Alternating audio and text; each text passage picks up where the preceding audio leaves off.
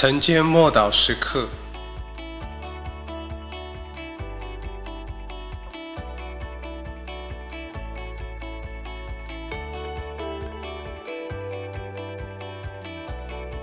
天国好像一颗珍珠。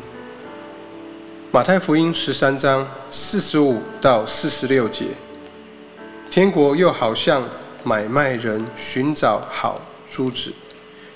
遇见一颗重价的珠子，就去变卖他一切所有的，买了这颗珠子。耶稣常常以天国为他传讲福音的主要的信息的主题。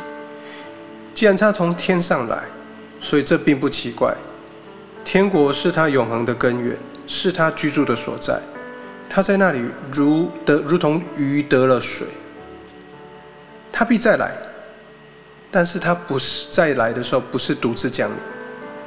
他曾经来过地上，为要带我们回到天上。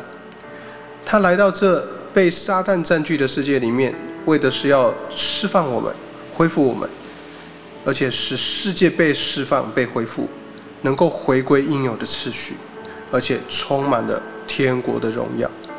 他知道没有人能够知道的事。他的任务就是要把这一份得胜于所有活在邪灵跟敌对的状态里面的人，就是那个灵魂已经死了，灵里面耳朵是聋的，眼是瞎的，脚是瘸的，甚至懒懒散散、漠不关心的人，与他们一同来分享。而这就是他用比喻的原因。天国好像一颗珍珠。没有人不喜欢亮晶晶、美丽的珍珠，但珍珠的价格、价值高贵、持久。戴上珍珠，就可以使人更明亮、更动人。我们回到这段经文里面，这个比喻是讲到一个商人，他在寻找奇珍异宝。那我们知道，珍珠是很小的，就算是大颗的珍珠也难以发现。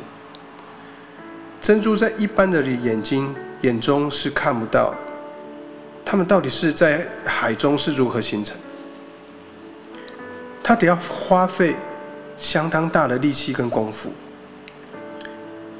珍珠制造的过程，就是在珠蚌因为含进了一粒沙而受到刺激，为了保护自己，所以这个珠蚌或蚌壳就会给这一粒沙覆盖上珍。珠层，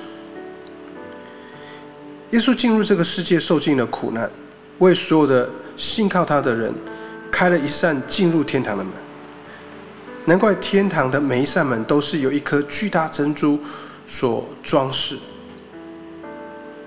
耶稣的苦难不但制造了救恩的门，也为我们开启了这救恩的门，表示天堂何等的宝贵，要付上极大的代价。却又是何等的美好、美丽、吸引人，任何人都可以来寻找，并且寻找的就必寻见。我们一起来祷告：主，我感谢你，你让你的国放在我的里面，使我明白我是如此的宝贵，我如此的具有吸引力，而且我是可以得着的。而我所付出的代价实在远低于真正的价值，所以主，我要感谢你。奉主耶稣基督的名祷告，阿门。